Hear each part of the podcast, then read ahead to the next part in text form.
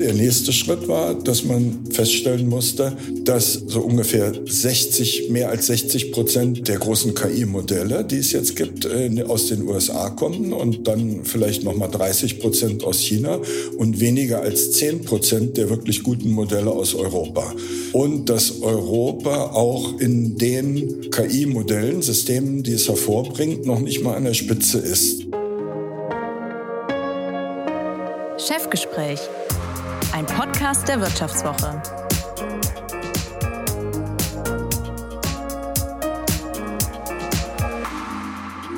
Mein heutiger Gast im Chefgespräch wurde in Rostock geboren. 1950 war das. Schon als Jugendlicher geriet er mit dem politischen System aneinander, wurde verhaftet und floh später nach West-Berlin. Dort gründete er mit einigen anderen das Stadtmagazin City. Vor allem aber studierte er Linguistik und Informatik an der TU Berlin und das sollte der Beginn einer eindrucksvollen Laufbahn sein. In dieser Fächerkombination nämlich liegt der Schlüssel für das Verständnis einer Technologie, die seit einem knappen Jahr die Welt in ihren Bann zieht. Chat GPT. Oder etwas breiter gefasst, generative, auf Sprache basierende künstliche Intelligenz. Und so ist es gewiss kein Zufall, dass er, der in Stanford und in China geforscht hat, der 1988 an den neu geschaffenen Lehrstuhl für Computerlinguistik der Universität in Saarbrücken berufen wurde, später wissenschaftlicher Direktor am Deutschen Forschungsinstitut für künstliche Intelligenz wurde und ab 2010 den Standort in Berlin aufbaute, dass also dieser Mann im vergangenen Jahr noch einmal ein Unternehmen gegründet hat. Nionic heißt es und will generative KI für Europa entwickeln. Und so möchte ich natürlich wissen, wo er in seinem Alltag KI nutzt und wo er ihr noch misstraut. Wir wollen in den nächsten etwa 50 Minuten aber auch persönlich werden. Über seine Kindheit und Jugend in der DDR sprechen und über die Frage, wie er, der einst aus einer sozialistischen Diktatur geflohen ist, heute auf die KI-Macht einer anderen Diktatur, nämlich China, schaut. Und damit herzlich willkommen, Hans Uskoreit. Vielen Dank für die Einladung. Hans, du hast gesagt, dass du dich mit dem Du wohler fühlst, weil das in der KI-Szene ja. üblich ist. Und über KI, künstliche Intelligenz, soll es gleich noch gehen. Zugleich steigt aber, wenn ich dich Hans nennen kann, das Risiko, dass ich mich bei deinem Nachnamen verhaspele. Deine Familie kommt aus dem Baltikum, du aber wurdest in Rostock geboren. Welche Erinnerungen hast du denn an deine Kindheit an der Ostsee? Äh, eigentlich so gut wie gar keine, weil ich im zarten äh, Kindesalter, im Babyalter schon äh, entführt wurde nach Berlin von meinen Eltern, die dann umzogen. Und alle meine Kindheitserinnerungen sind in einem Vorort von Berlin oder beziehungsweise in Berlin selbst. Aber, aber ich fahre gerne an die Ostsee. Also Rostock gefällt mir nach wie vor sehr gut, aber ich äh, habe keine Erinnerungen mehr daran aus der Babyzeit. Und wie ging es dann weiter? Was für eine Kindheit war das vor den Toren Berlins? Eine erstmal ganz wohl behütete Kindheit in einem äh, kleinen Villen, äh, möchte man schon sagen, Vorort oder Rand, Randort von Berlin, in dem man eigentlich erstmal nur die Schokoladenseite der DDR äh, gesehen hat, ja, weil ähm, es gab ähm, es gab ähm, weder Ausländerfeindlichkeit noch Armut, noch hat man äh, irgendwelchen Widerstand gesehen. Äh, eigentlich war die, die Welt war erstmal in meiner Kindheit völlig in Ordnung. Ja. Zwischen Wasser und Wald äh, spielte man fröhlich und fuhr mit dem Fahrrad umher und hatte eine gute Zeit. Hm. Und wann hast du dann gemerkt, dass dieser Staat eben auch andere Seiten hat? Gibt's da konkrete Erlebnisse, an die du dich erinnerst? Ja, eigentlich ja. Äh, damals war es üblich, dass man neben dem Abitur einen Beruf lernen sollte. Praktisch das ganze Land sollte zur Arbeiterklasse gehören.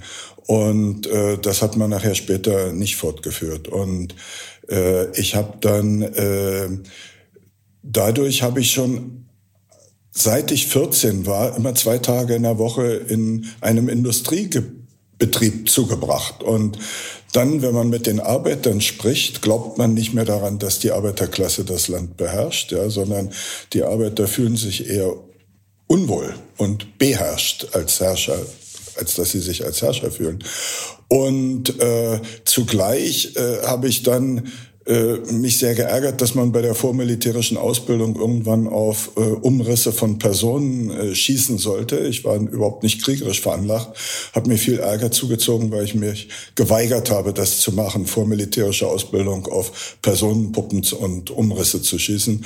Und so begann das dann, nicht? Und dann kam die Rockmusik, die Beatmusik, die langen Haare, äh, äh, viele Dinge, die in der DDR nicht gern gesehen waren. Und eins, zwei, drei war es ganz einfach einfach in der DDR plötzlich zur Opposition gehörig abgestempelt zu werden, obwohl man noch gar nicht selber wusste, dass man schon zur Opposition gehört.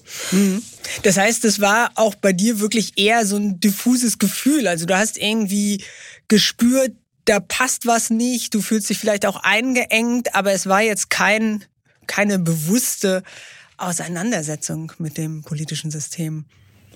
Genau, so lange, bis man dann Ärger bekommen hat. Und als wir den ersten Ärger hatten, lasen wir Bücher von Dissidenten über demokratischen Sozialismus, von Menschen, die den Sozialismus sich anders vorgestellt hatten, als er praktiziert wurde.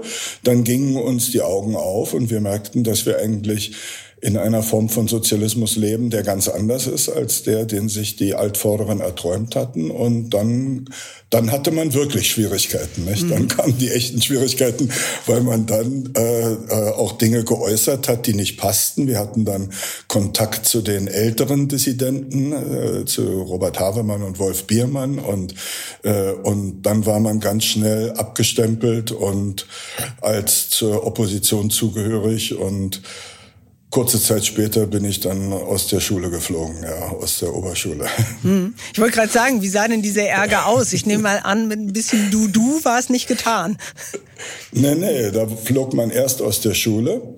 Und als man dann weiter protestierte, zum Beispiel gegen die Beteiligung der DDR am Einmarsch in die Tschechoslowakei, äh, also und sich auf die Seite der angegriffenen Tschechoslowakei stellte, dann ging man ins Gefängnis. Und dann habe ich da erstmal eine Weile im Gefängnis zugebracht und habe mich danach entschlossen, weil ich auch nicht mehr studieren durfte, in den Westen zu gehen.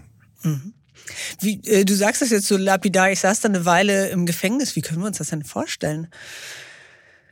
Ja, das ist erstmal eine Urhaft bei der, bei, im Stasi-Gefängnis. Das ist nicht so lange gewesen, aber brutal ein bisschen, also weil es also verschärfte Einzelhaft und und auch äh, also psychologische, ich möchte mal sagen psychologische Folter. Man würde nie nie, wir wurden nie körperlich gefoltert, ja, nie und haben immer genug zu essen gehabt. Aber dann nachher später die Strafhaft, das waren dann 15 Monate in einem ganz normalen Gefängnis mit ganz normalen Verbrechern, dazwischen auch ein paar politische und ja, also man muss sich das sehr langweilig vorstellen und nicht sehr schön.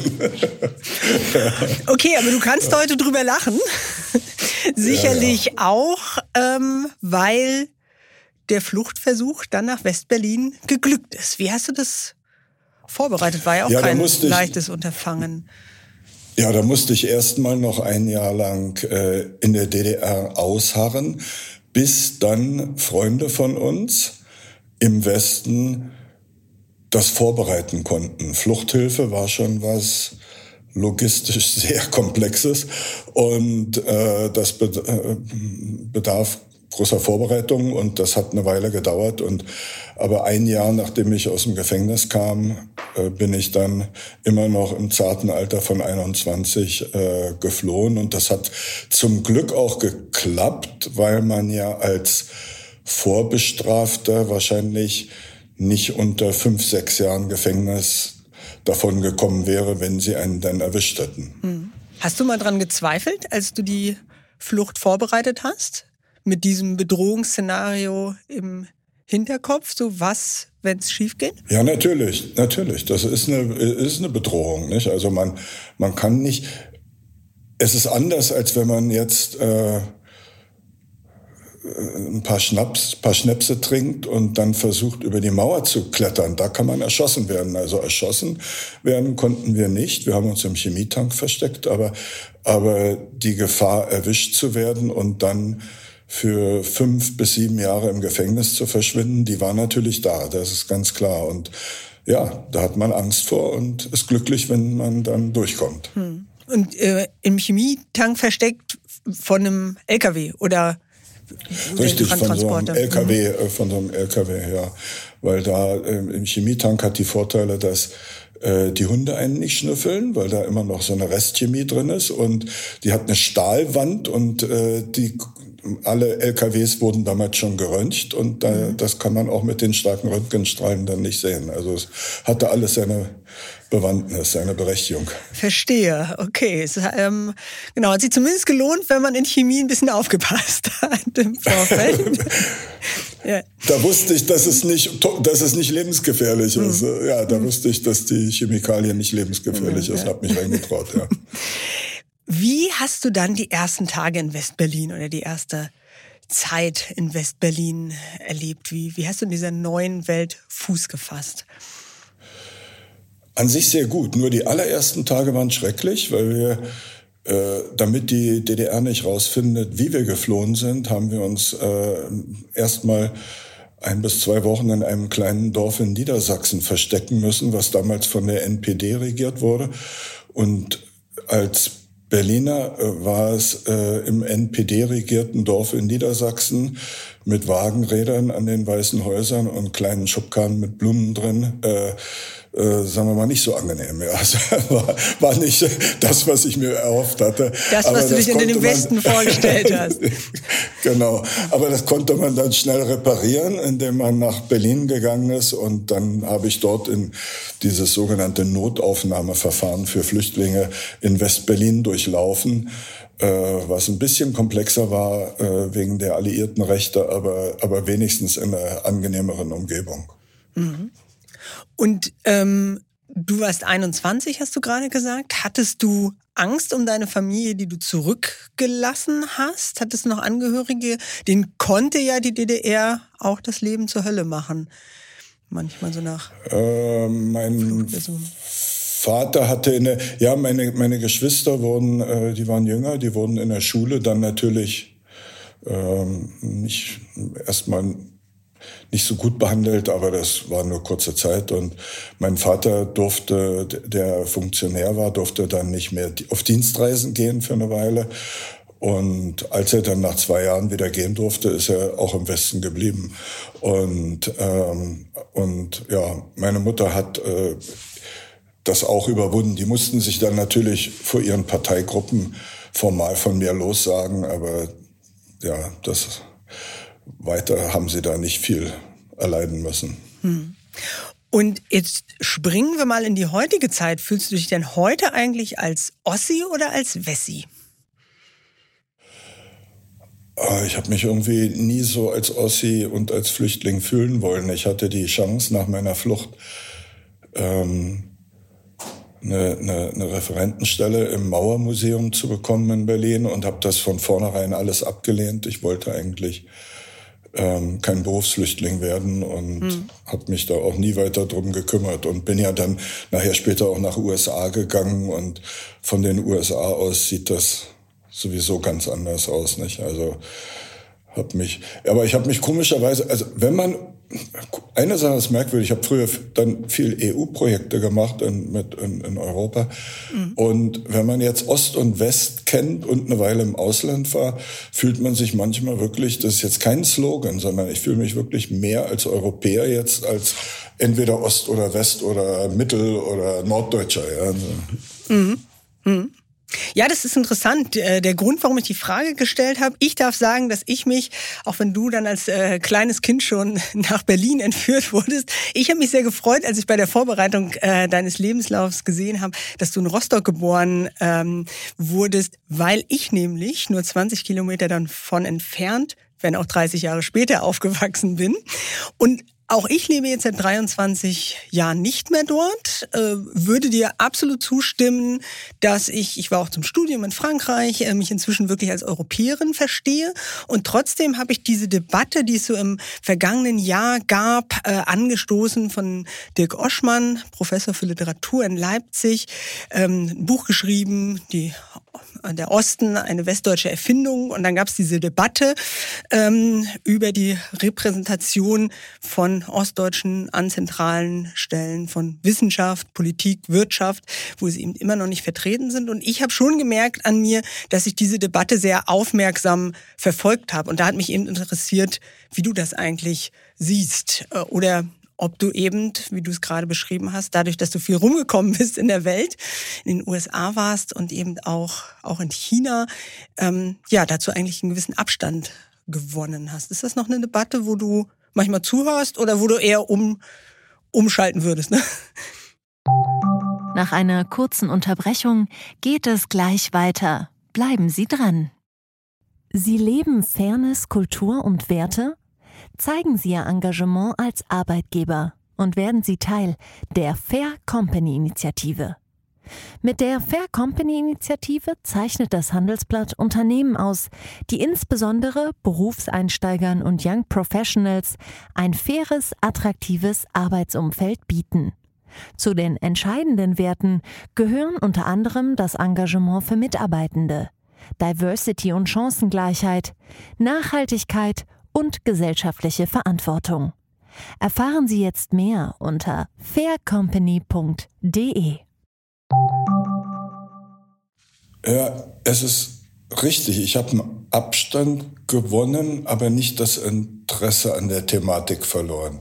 Mhm. So, aber ich bilde mir ein, dass ich mit dem Abstand, ah, das ist jetzt vielleicht nur Einbildung, aber ich bilde mir ein, dass ich das ähm, anders bewerten und beobachten kann als diejenigen, die entweder immer äh, dem verhaftet geblieben sind, äh, dieser Vergangenheit und äh, diesem Flüchtling sein, oder denjenigen, die bis zum Schluss da geblieben sind und dann in der friedlichen Revolution, dann in der Wende, äh, in den Ereignissen teilgenommen haben. Die sind doch weitaus mehr auf der einen oder anderen Seite immer noch engagiert geblieben und ich bilde mir ein, dass der Abstand mir geholfen hat, trotzdem voller Interesse die Sachen zu betrachten und nicht etwa zu vergessen, aber äh, weit weniger emotional vorbelastet äh, von auf der einen oder anderen Seite. Mhm, mh. Das heißt jetzt beispielsweise die Tatsache, du warst ja lange in der Wissenschaft,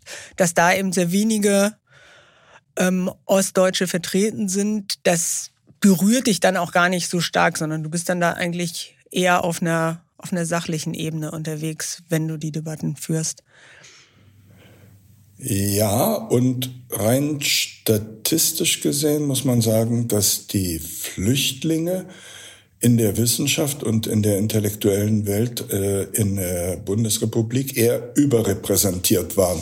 Das Unterrepräsentierte sind jetzt diejenigen, die in der DDR geblieben waren. Ne? Mhm. Das muss man mhm. auch noch dazu sagen. Mhm. Also das ist und und und und das ist aber dann auch nicht so verwunderlich. Ich glaube, bei so einer grundlegenden Umwälzung wie der Wiedervereinigung ist das klar, dass nicht alle Probleme, auch die Probleme der ganz anderen Sozialisation über Nacht umkehrbar sind ja, oder über Nacht aufhebbar sind. Da sollte man sich aber historisch keine großen Gedanken machen, das wächst sich aus oder hat sich schon ausgewachsen. Mhm. Dann machen wir noch einen Sprung, zeitlich wie thematisch. Du hast im vergangenen Jahr mit vier anderen Nionic gegründet, ein Unternehmen, das generative KI für Europa entwickeln will. Zumindest in dem Auftrag erkenne ich jetzt wieder, dass du dich als Europäer fühlst. Warum ja. diese Unternehmensgründung?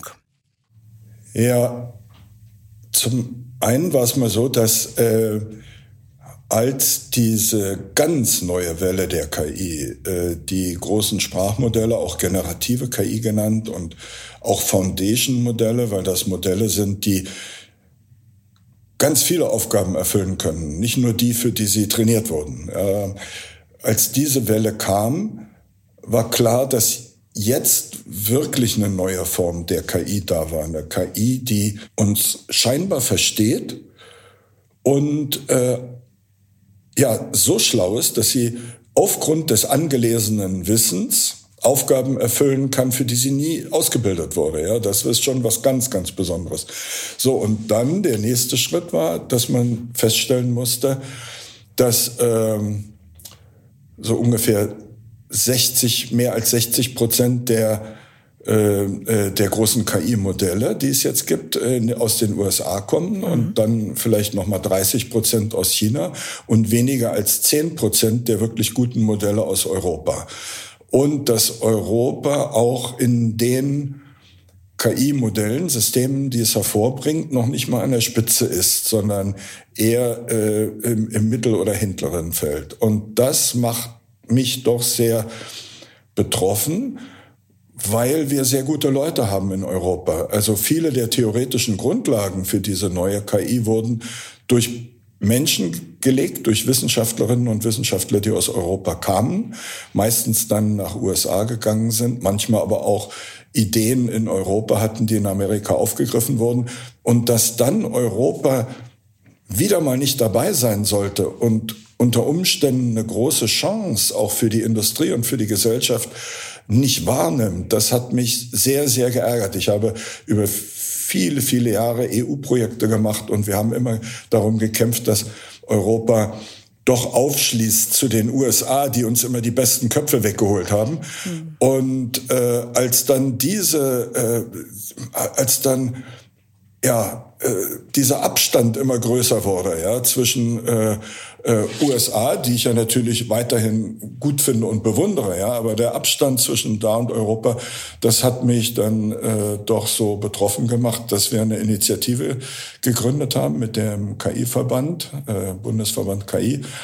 Die nannten wir Large European AI Models und wir haben dort äh, versucht zu einen Plan zu entwickeln, wie Europa aufschließen kann. Ne? Und haben dazu auch eine Machbarkeitsstudie fürs Bundesministerium für Wirtschaft und äh, Klimawandel angefertigt. Und, und als es aber klar wurde, dass wir jetzt von der Regierung auch nicht Wunder oder ja, noch nicht mal große Hilfe erwarten können. Also noch nicht mal, noch nicht mal finanzielle Unterstützung, sondern nur gute Worte und, und Verständnis. Äh, da haben wir dann gesagt, ja, wir müssen versuchen, eben äh, Firmen zu gründen in Deutschland. Wir sind auch in Europa. Wir sind auch nicht die einzige in Europa, aber es sind immer noch zu wenige. Also wir müssten in Europa noch viel stärker äh, uns engagieren, um dort den Anschluss nicht zu verlieren. Mhm. Ehe wir darüber noch ein bisschen genauer sprechen, wie das gelingen kann, ob das gelingen kann, ähm, würde ich noch mal mit ein, zwei Fragen bei dir bleiben. Du bist mit, ich hoffe, dass ich mich da jetzt ähm, beim Namen nicht verhasple, Feiyu Chu verheiratet. Auch sie ist ja. ähm, bei Nionic mit eingestiegen und hat dafür einen Job bei SAP aufgegeben. Und du hast mir vorab erzählt, dass sie es eigentlich besser gemacht hat und den Absprung von der Wissenschaft in die Wirtschaft früher geschafft hat. Nach dem, was du gerade auch erzählt hast, bereust du es manchmal, dass du nicht eher diesen Schritt aus der Wissenschaft in die Wirtschaft gewagt hast? um auch deinen Teil dazu beizutragen? Ja, ja ich überlege, ich habe äh, in der Tat habe ich da oft oft äh, mit gehadert und oft überlegt, denn wir haben im Jahr 2000 hatte ich äh, das erste KI-Unternehmen mitgegründet, 2002 dann ein zweites. Beide gibt es auch noch, beide arbeiten noch heute für die Wirtschaft und ähm, und ich selber habe mich dann immer verpflichtet gefühlt, weil ich ja auch diesen DFKI-Standort Berlin aufbauen wollte und spannende Projekte in Europa gemacht habe, äh, dann doch in der Forschung zu bleiben und und vielleicht ein bisschen zu lange, ja. Vielleicht hätte man wirklich äh, schon früher in die Industrie gehen sollen. Also es war nicht etwa langweilig, sondern wir haben ganz spannende Sachen in der Forschung gemacht. Habe mich nicht einen Tag gelangweilt oder gegrämt.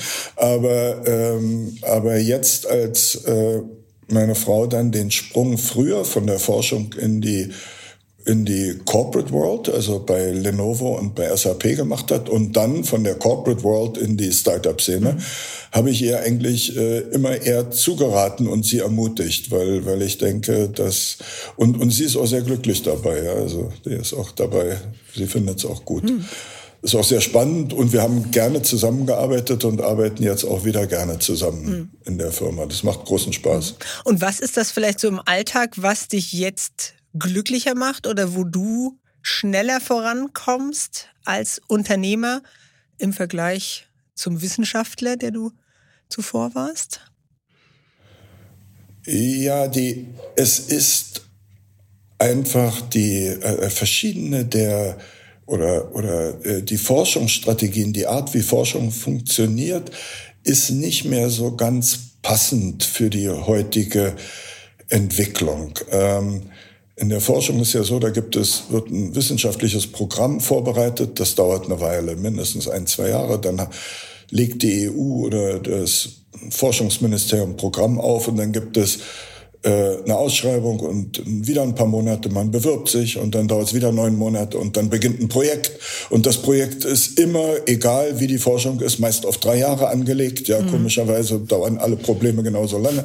Und nach drei Jahren kommt dann ein Abschluss, ja, und in der Regel schafft man es nicht, die Sachen nur selten in eine Ausgründung oder in die Industrie zu bringen, wirklich umzusetzen. Ja. Und das sind einfach Rhythmen, ja, die sind zu langsam für die heutige Zeit. Ja, das ist einfach äh, entspricht nicht mehr dem, was weltweit an der Spitze der Forschung passiert. Denn äh, so ein System wie zum Beispiel ChatGPT ist ja nicht bloß das fortgeschrittenste Forschungssystem der künstlichen Intelligenz, sondern zugleich auch bereits eine ganz mächtige Anwendung. Eigentlich sogar Hunderte oder Tausende von verschiedenen Anwendungen. Das heißt also, der Weg von der Forschung in die, in die äh, Anwendung, der muss nicht mehr viele, viele Jahre und Ausschreibungen mhm. und so weiter dauern. Das kann an manchen Stellen ziemlich schnell passieren. Ja? Und, und äh, diese also es gibt natürlich auch Forschungsprobleme, die brauchen noch viel länger als drei Jahre. Die brauchen auch vielleicht manchmal zehn oder zwanzig Jahre. Aber, aber das alles so, das alles so im Gleichmaß lang, lange dauert, ja, das ist, ähm, ja, aber es ist vielleicht auch eine Alterssache, dass ich denke, so viel Zeit habe ich ja nicht mehr, jetzt muss ich ein bisschen Gas geben. Ne?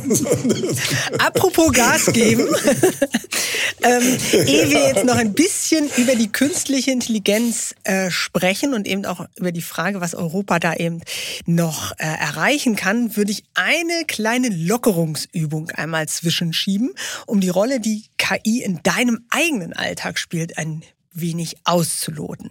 Ich nenne dir jeweils eine Situation und du sagst mir kurz und knapp, ob du darin es lieber mit einer Maschine oder mit einem Menschen zu tun hättest. Wer sollte, Mensch oder Maschine, die Diagnose, ob du an Hautkrebs erkrankt bist, erstellen?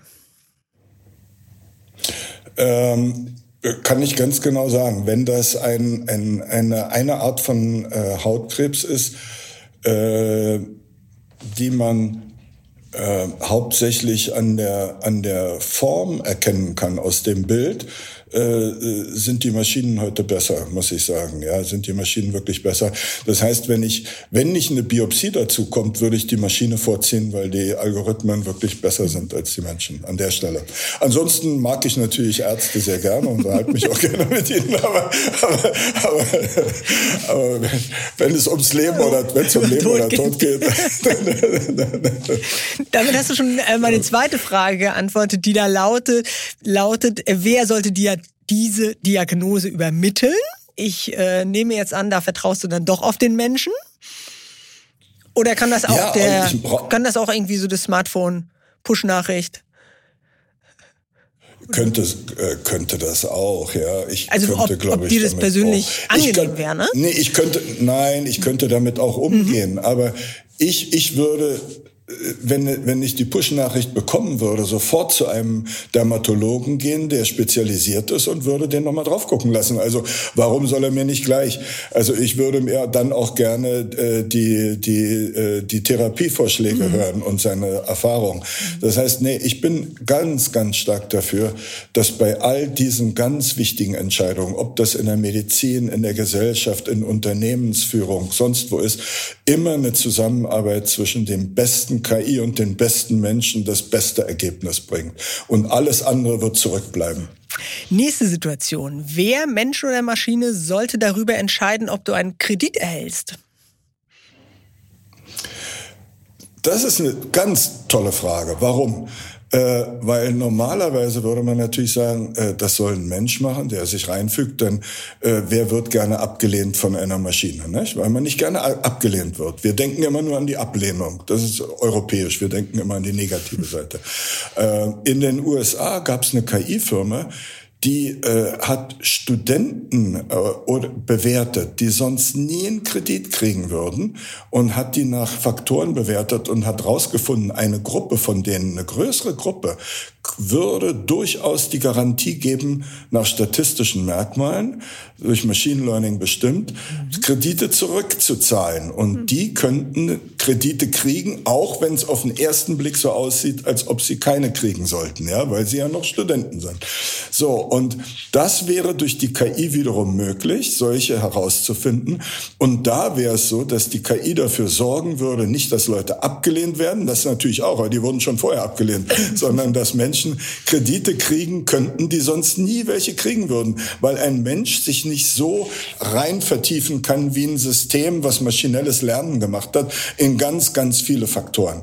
So, das heißt also, wir müssen immer vorsichtig sein. Ja, normalerweise sagt man, eine Kreditentscheidung sollte ja vom Menschen gemacht werden. Aber auch hier würde, würde ich auf darauf bestehen, wenn der Kredit wirklich wichtig ist, ja, für eine Firma oder einen Menschen, muss es die beste KI mit den besten Menschen sein, die gemeinsam die Entscheidung trifft. Ich ahne, was du auf die vierte Frage antwortest. Wer sollte Mensch oder Maschine dein Auto steuern? Ähm, also ich äh, fahre Auto und äh, fahre manchmal auch ganz gerne Auto, aber reiß mich nicht drum. Also ich werde auch genauso gerne gefahren. Ja, wenn ich weiß, dass die äh, Maschine äh, besser ist und äh, und in der Tat sieht's ja wirklich so aus, dass die autonomen Fahrsysteme äh, im Schnitt besser sind als die Menschen. Nicht? Und nur ist es so, jeder Autofahrer bildet sich ja ein, dass er besser ist als der Durchschnitt. Nicht? Und wir sind ja alle, wir fahren alle besser als der Durchschnitt. Und vor allen Dingen besser Keiner, als die anderen. Ja, ja. ja, besser als, keine, kein, es gibt keinen Autofahrer, der schlechter als der Durchschnitt fährt. Ne? So, und, und von dem her, aber ich würde, wenn das ausgereift ist, mich sehr gerne fahren lassen, ja, und würde dann lieber auf dem Weg schon ein bisschen E-Mail machen oder oder oder mir Musik anhören oder irgendwas anderes machen, was also was lesen. Also ich würde das schon. Äh, und die ersten und die ersten äh, äh, führerlosen Taxis gibt's ja auch in China schon in Shenzhen. Ne? Also das. Das stimmt. Ja. Zwei Fragen haben wir noch. Wer sollte Mensch und der Maschine deine nächste Rede für eine Fachkonferenz schreiben? Ähm, immer ich selbst. Also ich würde die auch nicht schreiben lassen von jemandem, weil die das, dann, dann kann ich die gar nicht so, also dann wird das unemo wird wenig emotional, gefühllos, wenn ich die dann halten würde, wenn jemand anders die geschrieben hat. Ne? Das können Politiker mhm. unheimlich gut mit einer Emotionalität reden, vorlesen, die jemand anders geschrieben hat. Das kann ich leider nicht. Äh, das geht mir ab. Also ich schreibe mir die gerne selbst, aber äh, äh, die die äh, Teile Fakten oder Beispiele, mhm. die lasse ich mir gerne von der Maschine. Das macht mir zu viel Arbeit. Also okay. da gebe ich, lasse ich gerne ein großes Sprachmodell äh, mir Eingabe für die Rede. Die, die, die passe ich dann aber ein. Ne? Mhm. Also das, die, das alles selber rauszufinden, die ganzen Beispiele und die Sachen, das ist oft zu langwierig. Okay. Also genau, ich merke schon, du bist ein großer Freund der Kollaboration von Mensch und Maschine. Dann letzte Frage, wer sollte eines fernen, fernen Tages Mensch oder Maschine dir im Altersheim Gesellschaft leisten?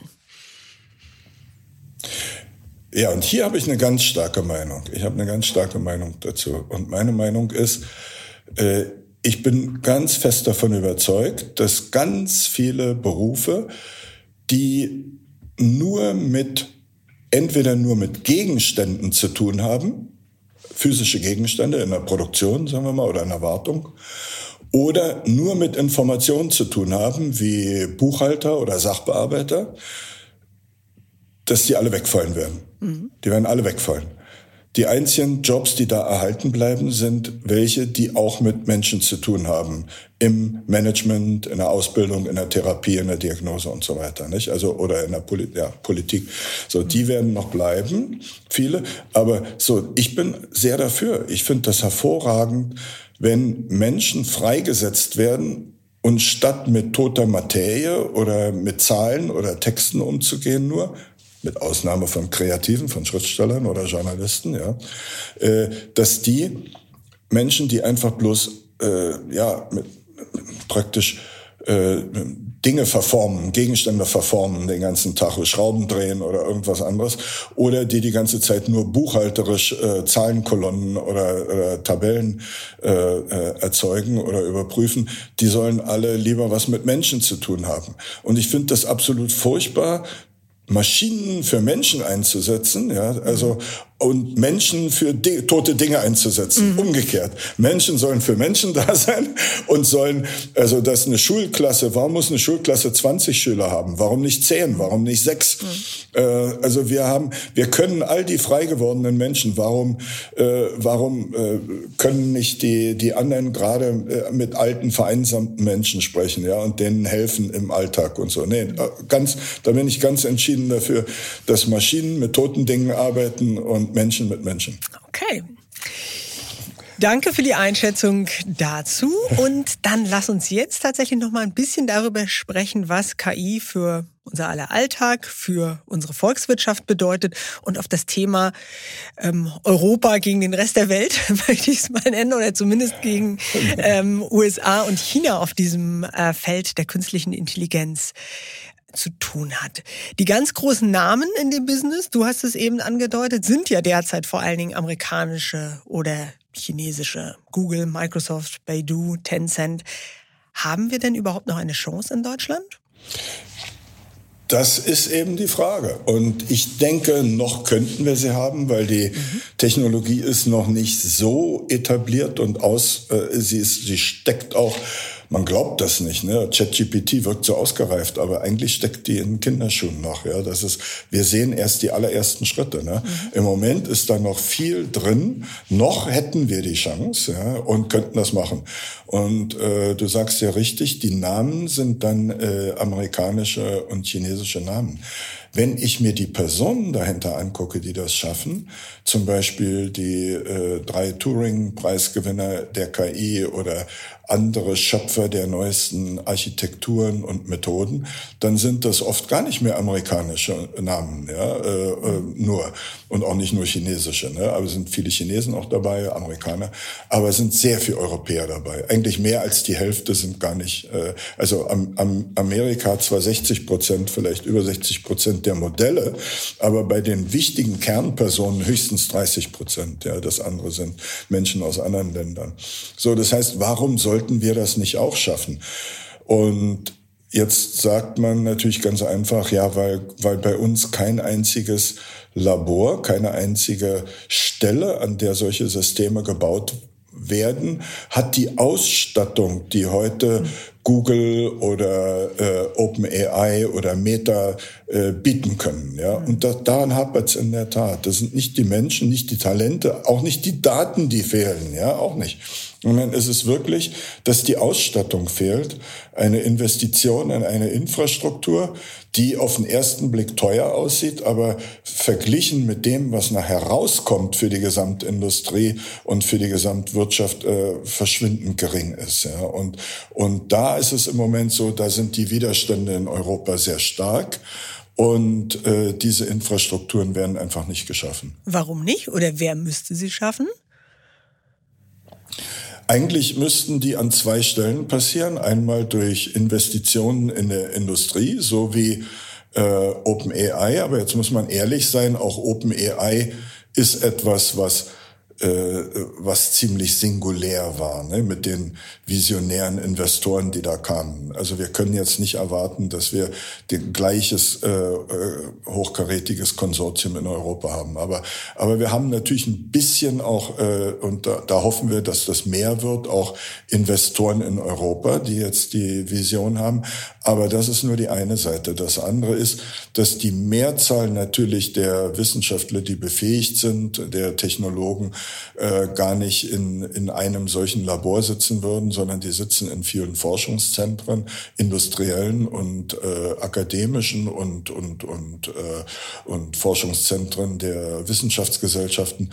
Und die sind alle unterkritisch ausgestattet, weil unsere Regierung zwar ein beachtliches Stück Geld ausgibt, das aber äh, politisch opportun so fein häckselt und dann mit der Gießkanne so übers Land verstreut, dass viele kleine Blumen blühen, aber kein großer Baum. Also das, äh, es ist keine, kein Zentrum kann mit den amerikanischen mithalten. Würde man die Mittel, die ausgegeben werden, nur etwas anders verteilen, hätte man beides, eine Reihe von kleineren und eins, zwei, drei große Zentren und die könnten dann mithalten. Und das ist bisher äh, unbeabsichtigt äh, vermieden worden. Mhm. Und hast du den also ein... War vielleicht nicht die Absicht, mhm. ja. Das wäre meine Anschlussfrage. Hast du äh, das Gefühl, dass ähm, im äh, Wissenschaftsministerium oder dann vielleicht auch Finanz- oder Wirtschaftsministerium die Erkenntnis schon gereift ist, dass es besser wäre, das an einem zentralen Labor zu investieren und es nur am Mut fehlt zu diesem klaren Bekenntnis zu einem Standort? Oder ist die Erkenntnis noch nicht mal da, dass Prinzip Gießkanne nicht so viel Erfolg bringt? Ich glaube, die, ich, also wenn ich jetzt mal die Personen nehme, die, mit denen wir persönlich gesprochen haben, in den Ministerien, auch in der Politik, ich glaube, das sind jetzt mehr als man denkt, die das verstanden haben. Aber jetzt gibt es eine große Befürchtung, weil man eine Befürchtung hat, eine neue große Infrastruktur zu schaffen. Und also Infrastruktur jetzt nicht bloß im technologischen Sinne, sondern auch eine organisationelle, eine organisatorische. Und das in Deutschland besonders, zum Teil in Europa, auch in, im Rest Europa meist schief geht. Weil dort zu viele äh, zu viele Gremien, äh, zu viele Entscheidungsträger mitstricken, dass dort dann in, äh, äh, dass es viele Jahre dauert, bis irgendeine Organisation mit eigenen Regularien und eigenen geboren wird. Und das dauert furchtbar lange. Und diese Organisation, die dann rauskommt, ist nicht mehr handlungsfähig. Das heißt, ähm, ich glaube, die Politik hat Angst vor sich selbst dort, ja, weil die Politik weiß, dass solche Sachen, solche Großprojekte, die von der Politik kommen, meist nicht äh, erfolgreich sind. Ja. Und das heißt, sie eigentlich wissen die Politiker, dass es, sondern der der Trick müsste wirklich sein, dass man äh, ähm, eine eine eine Infrastruktur schafft, die äh, vielleicht äh, von, Uni, von Unternehmen oder einer Public-Private Partnership getragen wird und aus der sich die Politik äh, ziemlich raushält. Ja? Also ziemlich raushält in dem Sinne, dass man nicht versucht, erst ähm, denn wir wissen ja, die, die, selbst solche Sachen wie Dati und Sprint, ne, das mhm. dauert viele, viele Jahre und zum Schluss ist es noch nicht mal richtig äh, so ausgestattet, wie man sich äh, erwartet hat, ja, und, und dann kommt doch nicht so viel bei raus. Also da hat die Politik selber vor sich selbst Angst, ja, weil sie, weil sie weiß, sie arbeiten unter Rahmenbedingungen, die sie auch über Nacht nicht ändern können. So, aus diesem Teufelskreis muss man ausbrechen und das ist nicht so leicht. Mhm. Und könnte es die Wirtschaft Wirtschaft. Also es gab ja auch immer mal wieder Initiativen, zugegebenermaßen dann auch politisch angestoßen oder begleitet. Da gab es zum Beispiel mal dieses Gaia X-Projekt zu so einer europäischen Cloud. Äh, um dieses Projekt ist es auch sehr, sehr leise geworden. Und nach und nach haben sich da alle Unternehmen so rausgezogen. Ähm, aber die Frage bleibt ja, warum macht es die Wirtschaft denn nicht selbst? Ja, das ist eine sehr, sehr gute Frage. Aber jetzt, was würde ich jetzt antworten, wenn ich jetzt jemand aus der, also ich weiß, dass viele das gleiche auch antworten aus der Wirtschaft, aber ich will jetzt keine Namen nennen. Ja. Ähm, ich würde sagen, auch in den USA ist es so, dass weder General Electrics noch, äh, noch Oracle noch viele andere Firmen äh, diese großen Sprachmodelle gebaut haben, mhm. eigentlich, sondern das sind eine Art von Firmen, die wir hier nicht haben. Das ist es. Mhm.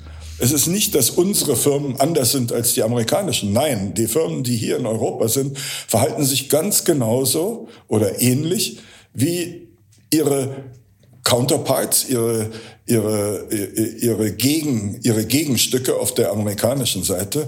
Nur haben die USA auch eine Gruppe und auch, auch China haben eine Art von Firmen, die wir gar nicht mehr haben, die wir gar nicht haben. Hätten wir die, würden die das auch machen. Mhm. So, jetzt muss die, jetzt muss die, ähm, jetzt muss die Politik sehen, was machen wir da draus, wenn wir, wenn wir ein bestimmtes Defizit bei uns haben. Mhm. Ne?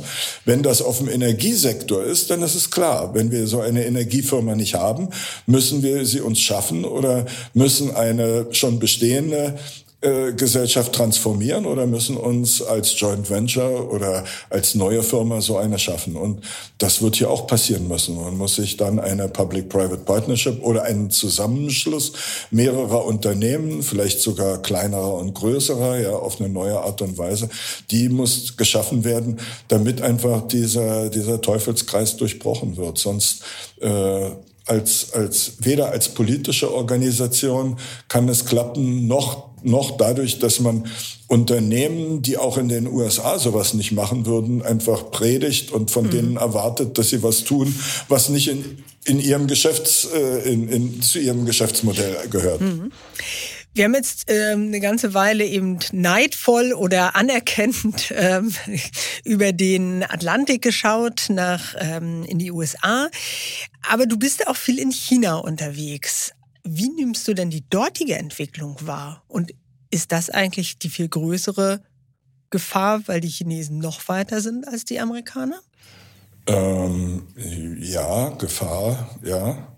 Ähm, hängt davon ab, was man als Gefahr betrachtet. Mhm. Wenn es die äh, wenn es die Gefahr ist, dass unsere Wirtschaft irgendwie abgekoppelt wird und nicht mitmacht, dann ist es in der Vergangenheit eher oft so gewesen, äh, dass wir ähm, dass wir ganze Bereiche ähm, eher an die USA verloren haben und dass China sowieso sein eigenes Ding mhm. macht. Ne? Mhm. Aber, aber es stimmt nicht natürlich ganz. Also in der Konsumgüterindustrie äh, oder auch in oder auch jetzt Automobilindustrie, da ist es natürlich so, dass China also auch die große Gefahr für die Automobilindustrie Absolut, ist. Ne? Ja. Und klar, und in, äh, und in China ist es eben so, dass man dass das Land dort, äh, und zwar, ich sage das Land, nicht etwa nicht die Parteiführung oder nicht die, äh, nicht die Industrie, sondern das ganze Land, also die, die Regierung, die Parteiführung, die Industrie, aber auch alle Menschen so von der KI begeistert waren. Also so äh, ganz, ganz anders als im skeptischen Europa, wo man lange, lange mal überlegt, welche Gefahren alle auf uns zukommen könnten und, und, und äh, wie man sich absichern muss, bevor man diese mächtige Technologie überhaupt äh, erlaubt oder mhm. freilässt. Ja.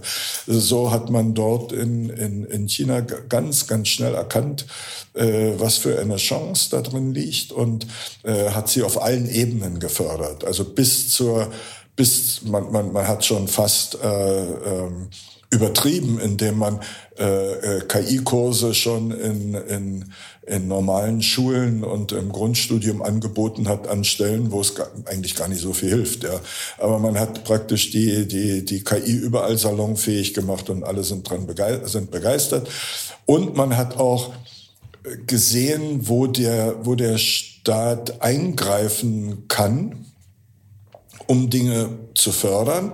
Andererseits hat man natürlich das Handicap, dass äh, in China äh, eine KI, die auf, die, auf den Endverbraucher losgelassen wird, wie ChatGPT oder BART oder ähnliche mhm. Systeme, äh, dass die natürlich ähm, äh, auch politisch korrekt äh, antworten und handeln müssen. Ja, das ist wieder ein besonders chinesisches Problem, was man dann durch eine extra äh, durch eine extra Verordnung und eine extra Prozedur zur Zertifizierung äh, behandelt hat. Aber man hat jedenfalls in, in China die, diese ganze KI so ähm, nicht bloß die Forschung, sondern auch die Umsetzung äh, auf allen Ebenen so unterstützt, dass die KI eigentlich im täglichen Alltag präsenter ist als in Europa, sogar zum Teil als in den USA. Also sie ist einfach präsenter, ja, sie ist schon mehr eingedrungen in den Alltag. Mhm. Und das aber vor allen Dingen, weil es politisch gewollt war. China hat sich ja auch so einen äh, Jahresplan ja. gegeben und hat gesagt, es ja, möchte halt ja, einfach die genau. KI macht werden. Richtig. Hm. Also man hatte eine KI-Strategie, einen Plan entwickelt. In Deutschland hatte man ja auch einen, eine KI-Strategie, aber das ist jetzt vielleicht nicht ganz so ein schönes Thema, aber, ähm, aber man hat dort diesen Plan einfach durchgezogen und äh, ja, jetzt ist eben äh, künstliche Intelligenz. Aber es liegt nicht nur daran, dass jetzt die Spitze, das wollte ich nochmal sagen, mhm. ist nicht, sondern das sind eigentlich alle, alle, äh, äh, zum Beispiel, wenn man in, in, in Peking, äh, wenn jemand einen Strafbefehl bekommt, ja, eine, eine, eine Strafe zahlen muss, weil er bei Rot noch gefahren ist äh, über die Kreuzung oder weil er einen anderen geschnitten hat, dann ist klar, dass das eine KI ausgestellt hat, ja, dass ein Mensch wahrscheinlich nie drauf geguckt hat. Und äh, die, die Chinesen würden sich nur beschweren, wenn sie einen Fehler sehen und sagen, das sei nicht richtig.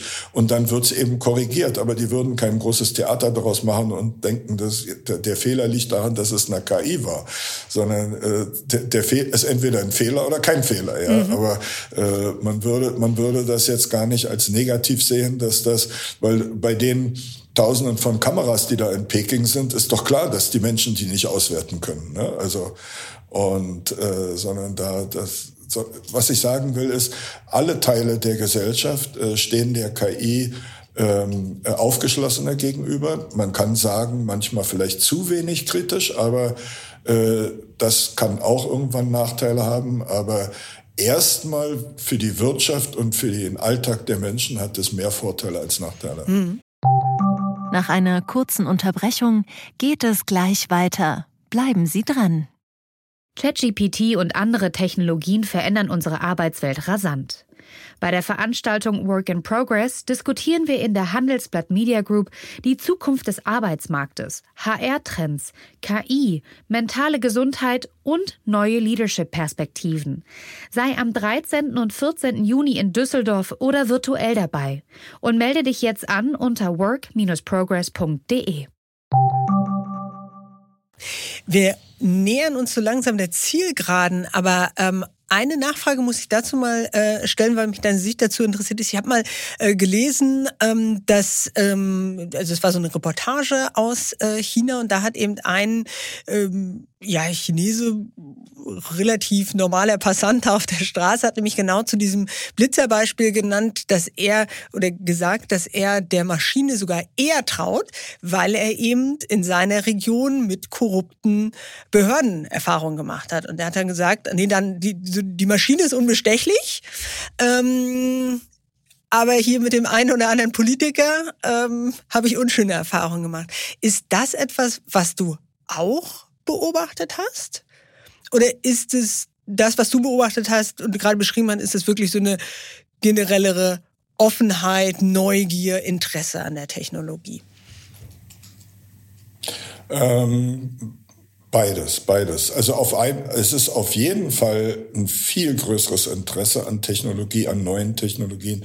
Also die Chinesen probieren das einfach liebend gerne aus. Ja, also denen macht es einen großen Spaß. Die sind spielerischer da drin und und äh, und äh, ja vielleicht auch Technik verliebt, da weiß man nicht. Aber aber das Zweite spielt natürlich auch eine große Rolle. Das ist wenn man aus einem Land und einer Geschichte kommt, in der verschiedene Systeme, die bisher von, von, ja, die von Menschen, ja, von äh, äh, Politikern, von der Verwaltung, äh, von der Servicewirtschaft äh, äh, getrieben wurden und die sind nicht so perfekt, ja. Und dann hat man äh, hat man einen höheren Grad von Perfektion oder Leistungserfüllung, ja, von äh, ähm, von, von Maschinen. Also das nimmt man gerne an. Also von dem her hat, haben die Chinesen nicht so ein großes Problem. Zum Beispiel, dass in dem Bürogebäude, in dem wir da gearbeitet haben,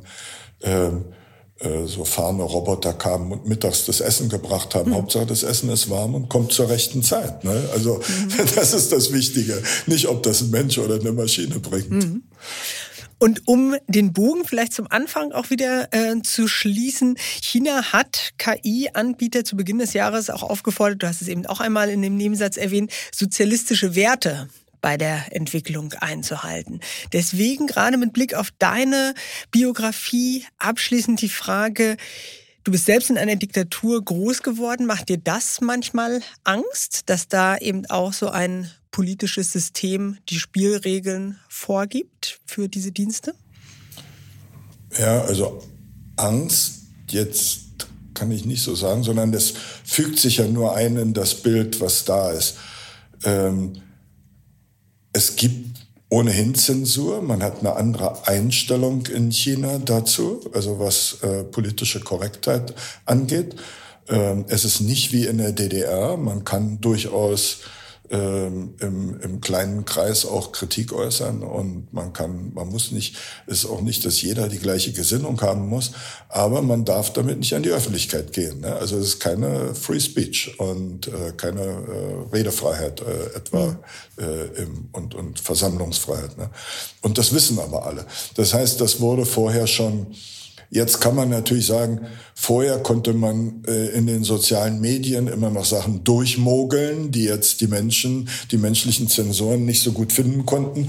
Und jetzt wird das Ganze lückenloser. Mhm. Ne? Das stimmt natürlich. An der Stelle hilft die künstliche Intelligenz, eine Sache, die ohnehin schon äh, Regel und Gesetz ist, noch äh, lückenloser durchzusetzen. Ne? Von dem her.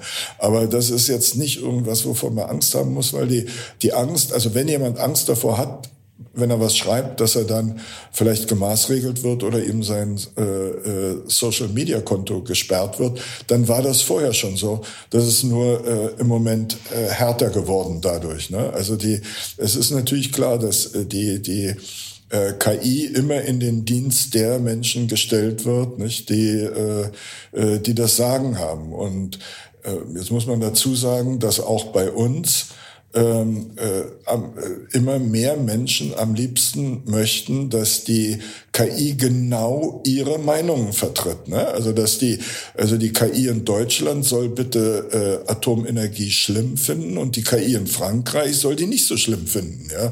Und äh, das heißt also, äh, auch in den westlichen Gesellschaften möchten wir gerne, dass die KI äh, eher gottgleich ist, also dass sie alles richtig macht und immer genau die richtige äh, äh und alles genau abwägen kann und so. Und äh, da erwarten wir ähm, äh, äh, zu viel. Ja, da erwarten wir im Moment zu viel von der KI. Das ist also, es ist unglaublich, wie, wie mit, mit, mit, mit, mit welch einem Wissensumfang solche Modelle wie ChatGPT äh, antworten können. Aber man kann das auch übertreiben. Ich habe neulich bei Lama 2, als es neu rauskam, habe ich gefragt, äh, äh, was muss ich machen, um als mich als Pirat zu verkleiden? Was, äh, ich hatte die gleiche Frage früher an ChatGPT gestellt mhm. und auch an chinesische Systeme. Und dann hat Lama gesagt mir, nee, äh, Pirat, als Pirat zu gehen, ist ja Gewaltverherrlichung und, äh, und, und, und und Verherrlichung von kriminellen Taten. Ich soll mir doch bitte äh, eine, eine sozial angemessenere Verkleidung überlegen. also manchmal geht die politische Korrektheit auch im Westen schon ähm, etwas zu weit. Ne? Äh, ist, äh Verstehe.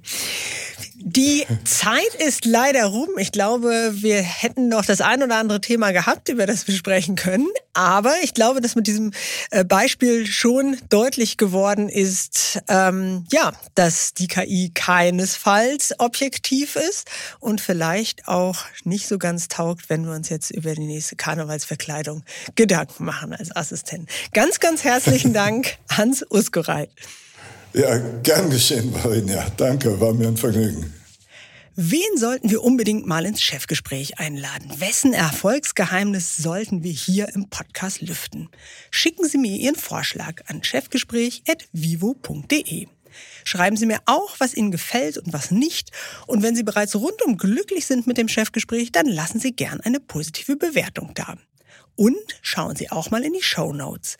Für treue Hörer und Hörerinnen des Podcasts haben wir ein paar Angebote, damit Sie die Vivo digital wie auch gedruckt etwas günstiger lesen können. Zum Beispiel unsere aktuelle Titelgeschichte zur neuen grünen Gründerzeit. Darin stellen meine Kollegen Stefan Hayek und Thomas Stölzel Pioniere im Kampf gegen den Klimawandel vor. Menschen, die in Deutschland an neuen Technologien forschen und die Unternehmen der Zukunft bauen.